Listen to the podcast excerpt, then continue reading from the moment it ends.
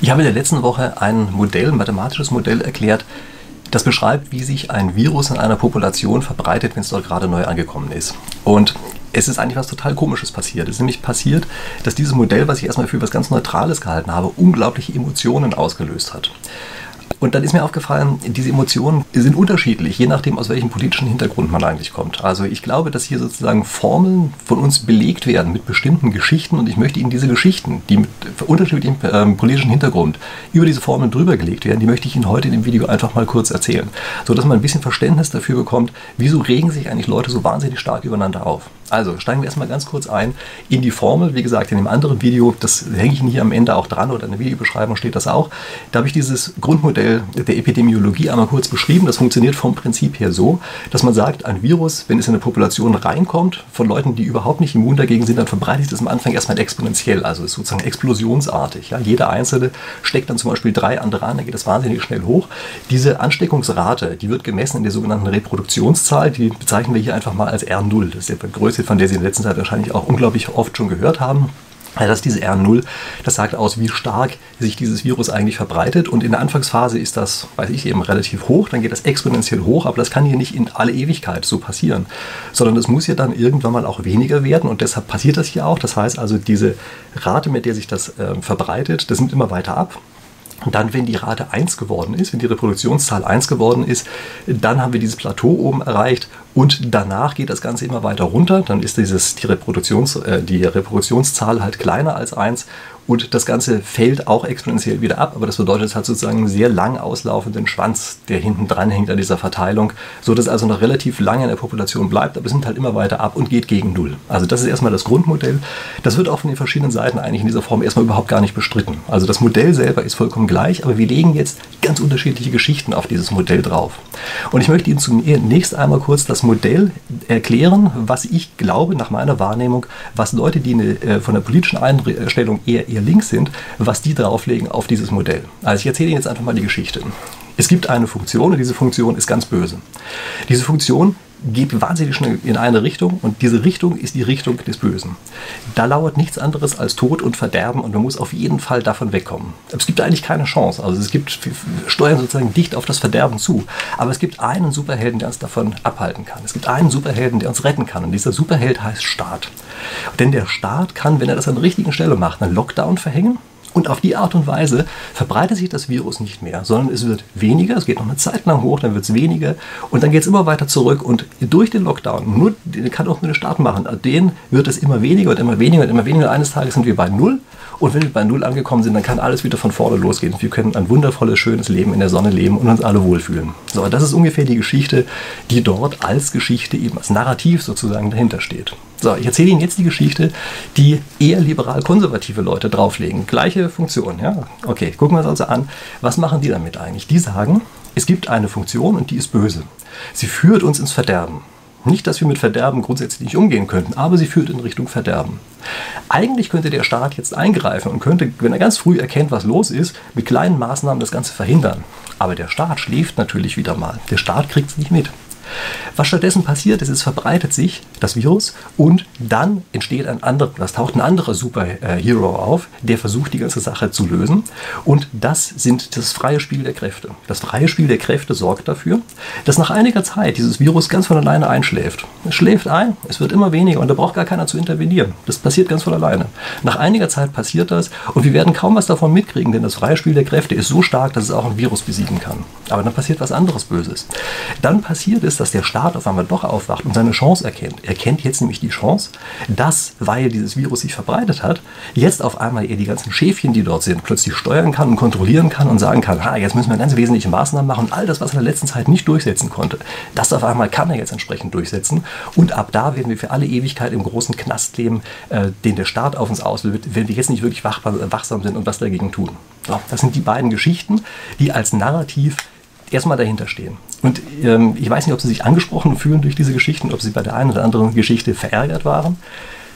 Kann schon sein, und wenn die Geschichte Sie ärgert, dann ist es wahrscheinlich eine, die eben überspitzt das ausdrückt, was Sie gerade denken. Und wenn Sie einer Geschichte stark zustimmen können, sagen können, ja klar, genau so ist das, ja, dann erkennen Sie darin offenbar die andere Seite der Argumentation. Also ich glaube, dass diese Narrative, die da drin stecken, wirklich extrem stark sind und dass es eben welche sind, naja, die wir schon durchaus kennen und auch emotional auf uns beziehen. Jetzt gucken wir uns die ganze Sache mal an, ob das tatsächlich funktioniert. Also funktioniert eigentlich dieses Modell der Linken? Also, äh, die Geschichte dort ist ja, wir müssen den Lockdown nur lange genug und stark genug durchhalten und dann schaffen wir es. Dann sind wir wieder sozusagen auf der hell, hellen Seite der Macht angekommen und schaffen es eben dann aus dem großen Dunkel herauszukommen. Geht das überhaupt? Also erstmal theoretisch geht das ja. Es probieren auch einige Länder. Also zum Beispiel Neuseeland probiert gerade genau diese Strategie. Ob sie aufgeht oder nicht, wird sich noch zeigen. Aber ich sage Ihnen jetzt mal zwei kleine Probleme, die dranhängen bei dieser Strategie. Problem Nummer eins ist, das ist sehr lang und es ist sehr teuer. Also wir müssen das sehr intensiv durchhalten und wir müssen das eben sehr lang durchhalten. Und wenn ich sage teuer, dann meine ich damit nicht einfach nur wirtschaftlich, sondern damit meine ich auch sozial. Also das heißt, in dieser Situation müssen auf einmal jede Menge Menschen, naja, gezwungen werden, irgendwelche Sachen zu machen. Also aus China kommen eben solche Geschichten, wie dass da einfach Fenster und Türen von Häusern vernagelt werden, gesagt wird, nee, ihr kommt hier nicht mehr raus. Ihr seid jetzt hier für zwei Wochen eingesperrt. Wollen wir das? Wollen wir tatsächlich diese Intensität? Und wir brauchen diese Intensität aber ziemlich sicher, das lehrt die Erfahrung, wenn wir tatsächlich das Virus zum Aussterben bringen wollen. In Neuseeland sind sie nicht ganz so stark daran, aber sie sind wohl auch schon ziemlich massiv nach dem, äh, was man gehört hat. Also, das ist der eine Nachteil. Und der andere Nachteil ist aber, das Virus ist ja nicht weg. Wir kommen damit mit dem Virus in eine Phase, mit der wir bei uns am Anfang dieses Jahres auch waren. Aber wo waren wir denn da? Da hatten wir auch nur vier Fälle in Deutschland. Auf einmal hat sich verbreitet wie wild. Was lässt uns denn glauben, dass wir das nächste Mal das Ding besser unter Kontrolle kriegen? Was lässt uns denn glauben, dass wir nicht im nächsten Herbst auf einmal, wenn plötzlich wieder irgendwo zehn Fälle auftauchen, es uns schon wieder außer Kontrolle gerät? Und bei dieser zweiten Welle haben wir nicht mehr die Kraft, das Ganze noch einmal durchzuhalten. Also ich glaube, das ist keine Strategie, die wirklich funktioniert. Einfach deshalb, naja, aus den beiden Gründen, die ich Ihnen hier gerade genannt habe. Jetzt gucken wir uns mal die andere Geschichte an von diesem liberal-konservativen Modell. Also, das wesentliche Element da drin ist ja, dass gesagt wird, das Virus hat sich schon verbreitet. Also das ist eigentlich ganz harmlos, dieses Virus. Hat sich schon verbreitet. Das haben wir alle überhaupt gar nicht gemerkt. Das ist schon durch und der, die Kräfte, die da wirken, die haben es schon allein erledigt. Und wenn wir ganz ehrlich sind, so ein bisschen schwingt ja auch immer mit, naja, und diejenigen, die es erwischt, naja, die sind ja sowieso die Schwachen gewesen. Also die hätte es ja dann in Kürze wahrscheinlich doch sowieso getroffen. Ja, also das sind so Sachen, die auch mit drin sind. Und man muss sich klar machen, so also ein kleines bisschen äh, ist das halt schon mit dabei äh, bei dieser ganzen Sache, so dass man sich einredet, man selber ist ja wahrscheinlich nicht so sehr betroffen. Das sind ja eher so andere, die sowieso schon so ein bisschen schwächlich sind. Gut, also, ähm, wie können wir jetzt eigentlich rausfinden, ob wir dort oben sind? Und ein Indikator, der dafür genannt wird, der ist, dass man sagt, naja, das kann man doch ganz leicht herausfinden, nämlich dann, wenn die Verbreitungszahl, die wir dort haben, wenn die ungefähr gleich 1 ist, dann müssen wir doch da oben sein. Und mal angenommen, wir wären eine Viehherde, die nicht denken kann, dann wäre es auch so. Dann müsste sich das Virus einfach immer weiter verbreiten, würde sich immer weiter verbreiten, solange bis es halt eine Sättigungsgrenze stößt und dann sind wir auf dem absterbenden Teil der Kurve und das könnten wir tatsächlich relativ genau herausfinden, wenn wir feststellen, dass das R0, die Reproduktionszahl halt, äh, wenn die ungefähr gleich 1 geworden ist. Aber wir sind keine Viehherde, sondern wir können denken. Und weil wir als Menschen auch denken können, merken wir zu einem entsprechenden Augenblick, dass hier gerade eine Gefahr droht und verändern unser Verhalten. Und indem wir unser Verhalten ändern, heißt das, dass wir es plötzlich auch nicht mehr weiter verbreiten. Wir haben einfach weniger Kontakt zueinander. Das machen wir ganz freiwillig. Wenn wir merken, da ist diese Gefahr, hören wir auf damit, äh, diese Kontakte zu haben. Und auf die Art und Weise hört das Virus eben auch auf, sich zu verbreiten. Das heißt, wir wissen einfach nicht, ob wir da oben oder ob wir da unten sind. Und äh, was ist eigentlich die, das magische Wort, was uns das Ganze unterscheiden lässt? Und das ist ein ganz einfaches Wort, nämlich ist es die Dunkelziffer. Sie werden deshalb auch immer wieder hören, dass also gerade eher konservative Kräfte immer wieder sagen, die Dunkelziffer ist ganz hoch. Denn je höher die Dunkelziffer ist, desto harmloser muss dieses Virus sein, denn sind die, Sterbefälle, sozusagen werden ja auf immer eine größere Zahl von Infizierten bezogen. Und es deutet eben auch darauf hin, dass wir auf der Kurve schon viel weiter sind, als es eben die Zahlen, die wir erstmal haben, nahelegen. Also die Idee dahinter ist ganz einfach, das hat sich schon einfach von alleine verbreitet. Ja? Deshalb sind wir da oben angekommen. Wie kriegen wir das raus? Es gibt Proxygrößen, die man haben kann. Also komischerweise werden nur ganz wenig Tests, also bisher praktisch gar keine repräsentativen Tests in der Breite wirklich mal ausgeführt. Also ich hoffe ja, dass die in der nächsten Zeit wirklich jetzt einfach mal kommen, damit wir da genauer Bescheid wissen. Aber wir haben einige Sachen, die eben als Proxygrößen, als Hilfsgrößen herhalten können. Zum Beispiel in New York hat man das gemacht, dass man versucht hat, Leute in Supermärkten äh, abzufangen und einfach die auf Antikörper getestet hat. Welche Zahlen kommen da raus? Nun, in New York scheint es relativ weit zu sein. Daher gab es also einzelne Messungen, die gesagt haben, ja, das sind über 30 Prozent der Leute sind bereits infiziert. Also klingt ja erstmal ganz gut. Allerdings muss man natürlich wissen, in New York war es zwischendurch auch ziemlich übel. Aber gut, das ist erstmal sozusagen ein Datenpunkt, den wir haben. Und dann in Europa äh, wird das auf eine andere Weise gemacht. Dort guckt man sich einfach an, was geht einfach bei so Blutbanken ein, also bei den Blutspendern und sagt, müssen wir vielleicht so einigermaßen repräsentativ sein und stellt fest, da haben halt ungefähr, also bis zu 3 Prozent, das sind so zwischen 1 und 3 Prozent, die dort bereits diese Antikörper mit drin haben. Also das heißt, es bleibt uns wohl nicht viel anderes übrig, als anzunehmen, äh, dass wir eben doch eher unten sind. Übrigens, wenn Sie jetzt fragen, von wann sind denn diese Studien eigentlich? Naja, die sind jetzt Stand heute so zwei, drei Wochen alt. Das ist natürlich schon eine Menge bei so exponentiellem Wachstum. Allerdings müssen wir sehen, weil die Reproduktionszahl äh, eben so gering ist. Deshalb hat sich jetzt in den letzten Wochen auch, glaube ich, nicht mehr so wahnsinnig viel geändert. Also wir müssen schon davon ausgehen, dass wir eher im unteren Bereich dieser Kurve sind und leider nicht oben. Also mir wäre es natürlich auch lieber. Ja? Ich habe, wie gesagt, auf äh, Hinweis meiner Zuschauer hier habe ich in der letzten Woche unglaublich viele Videos angeguckt. Und viele sagen, ja, wir sind ja wahrscheinlich schon viel weiter oben. Ich würde das ja auch gerne glauben, aber die reinen Zahlen legen das im Augenblick eigentlich nicht nahe.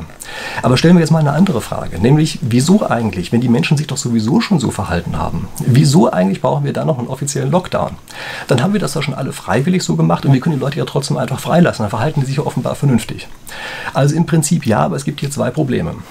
Nämlich das Problem Nummer eins ist, dass es dann doch Trittbrettfahrer gibt. Also wenn alle zu Hause bleiben, dann kann es sehr gut sein, dass sich einer sagt, naja, jetzt sind ja alle zu Hause, kann mir ja nichts passieren, kann ich herausgehen.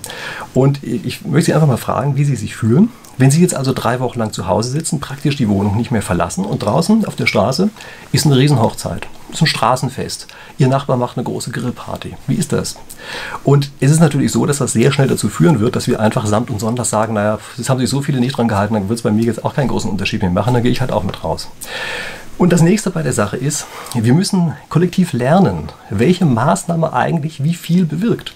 Also wir müssen anfangen, jetzt in irgendeiner Form zu steuern und ich glaube, da kommen wir eigentlich nicht wirklich vernünftigerweise dran vorbei, aber wir wissen im Augenblick einfach noch nicht, welche Maßnahme hat welchen Einfluss. Also hat es einen größeren Einfluss, ein Fitnesscenter zu schließen oder aufzumachen als bei einem Restaurant? Welchen Einfluss hat eine Gesichtsmaske und dergleichen Dinge?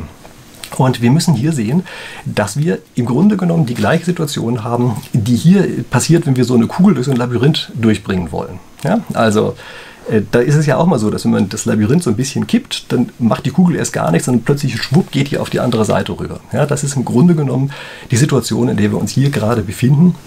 Und damit müssen wir jetzt also versuchen, unser Gesamtsystem zu manövrieren. Und ähm, ich meine, ich mache mich komischerweise unbeliebt, wenn ich darauf hinweise, dass unsere Regierung gar keinen so ganz schlechten Job gemacht hat bisher, diese Kugel da durchzumanövrieren.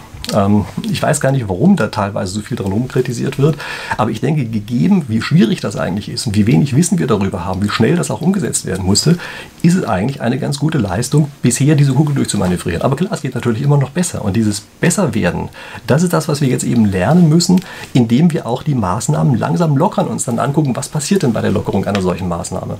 Denn was man für meine Begriffe hier braucht, ist eine Steuerung, die dafür sorgt, dass unser Gesamtsystem jetzt nicht einfach da unten bleibt, sondern dass das Gesamtsystem natürlich hochgeht, wir also die Infektionszahlen einfach steigen lassen.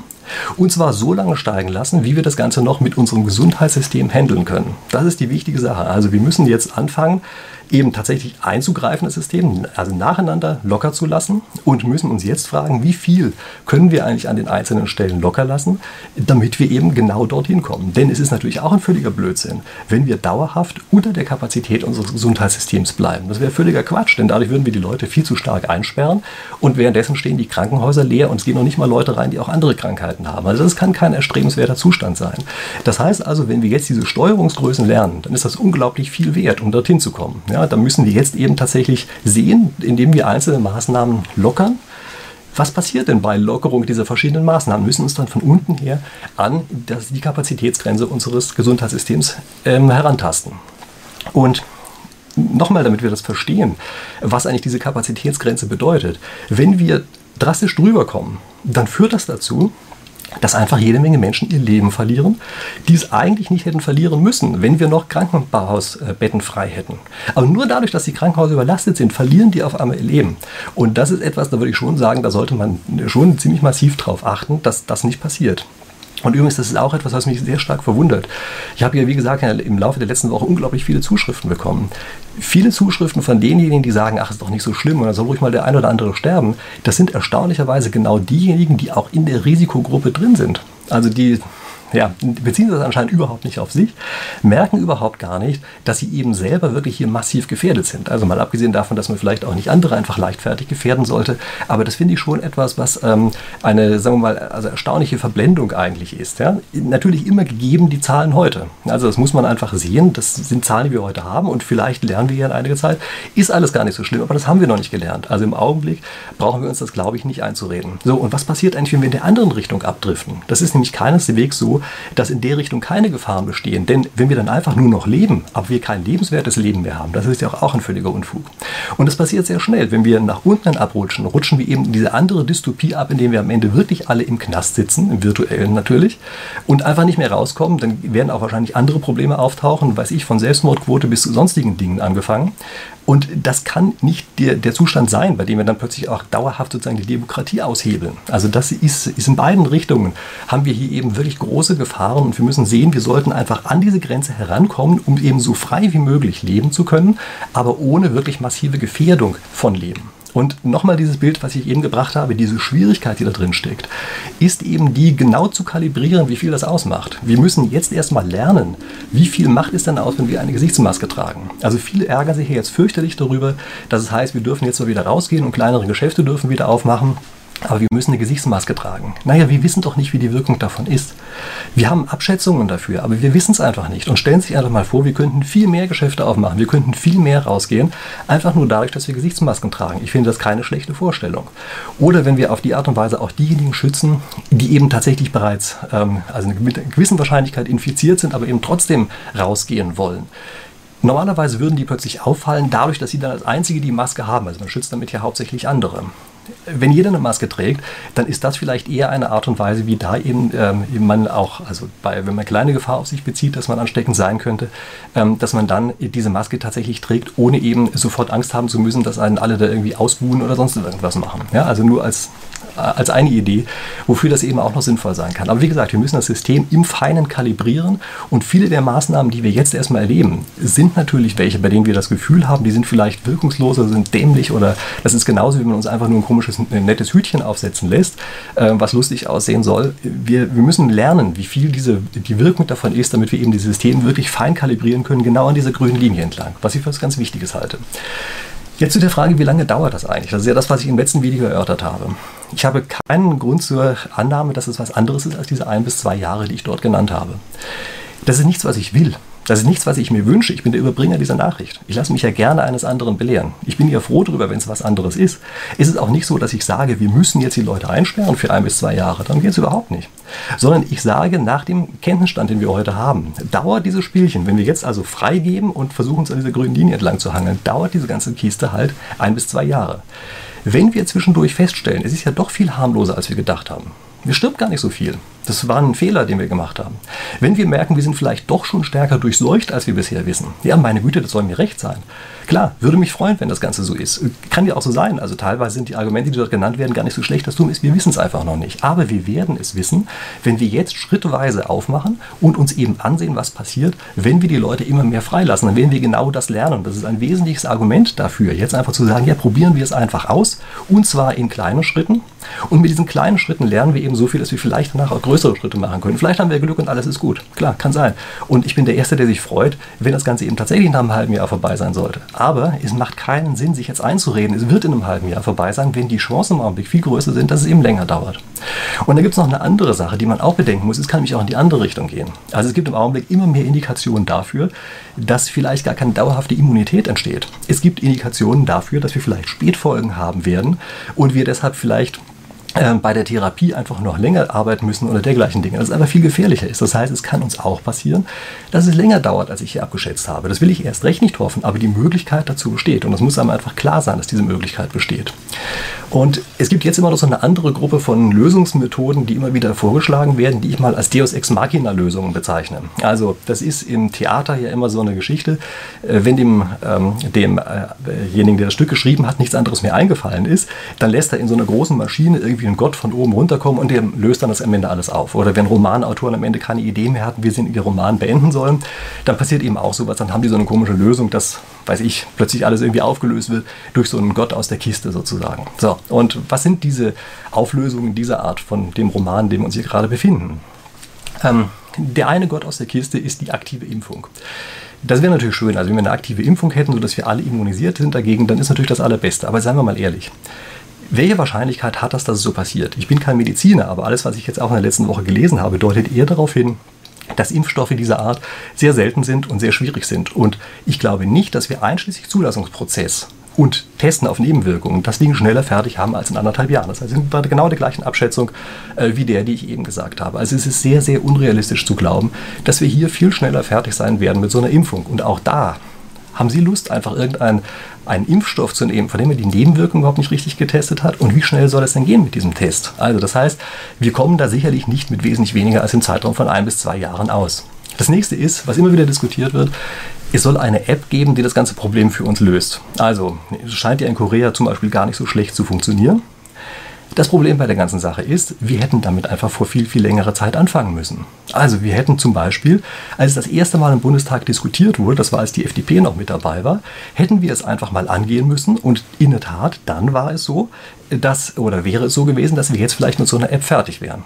Aber wenn wir uns heute den Stand ansehen, und ich sage hier mal nur drei entscheidende Worte, nämlich Telekom, SAP und deutscher Datenschutz. Und jetzt nehmen Sie diese drei Worte einfach mal zusammen und überlegen sich, ob diese App, von der wir hier sprechen, tatsächlich in so kurzer Zeit fertig sein wird. Und das möchte ich mal ganz schwer bezweifeln, um mal ganz einfach zu sagen. Also diese koreanische Lösung, die wird aus technischen Gründen bei uns schon so schnell nicht gehen und auch aus Datenschutzgründen nicht. Da sind die Koreaner nämlich wesentlich lockerer als wir. Also das halte ich für sehr, sehr unwahrscheinlich, dass wir mit dieser App einfach durchkommen.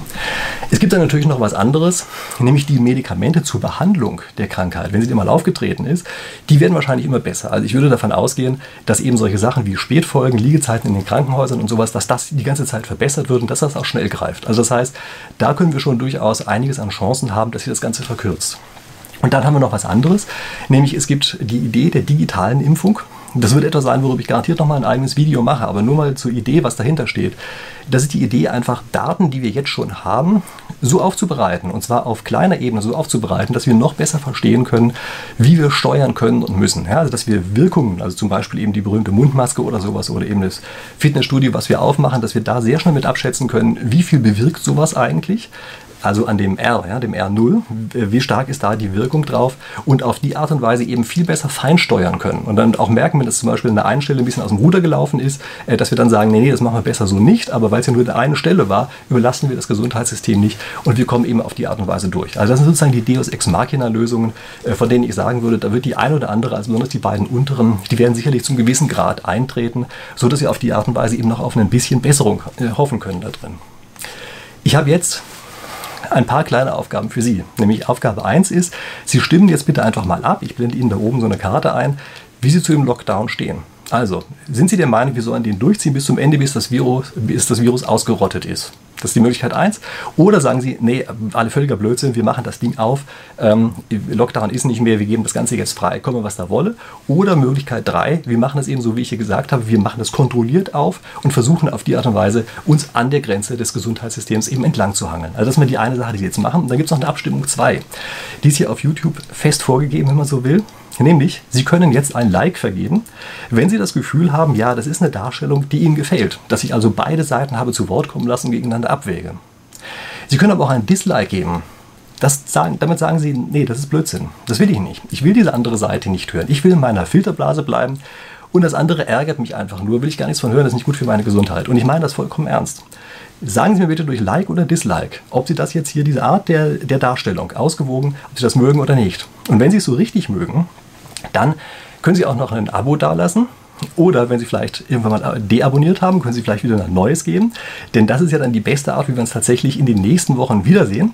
Und darauf freue ich mich. Ich bin sehr gespannt darauf, wer von Ihnen dann nächste Woche wieder hier dabei sein wird, um dann hier andere Superman-Eigenschaften und dergleichen Dinge zu erleben. Also, ich freue mich auf Sie. Bis dahin.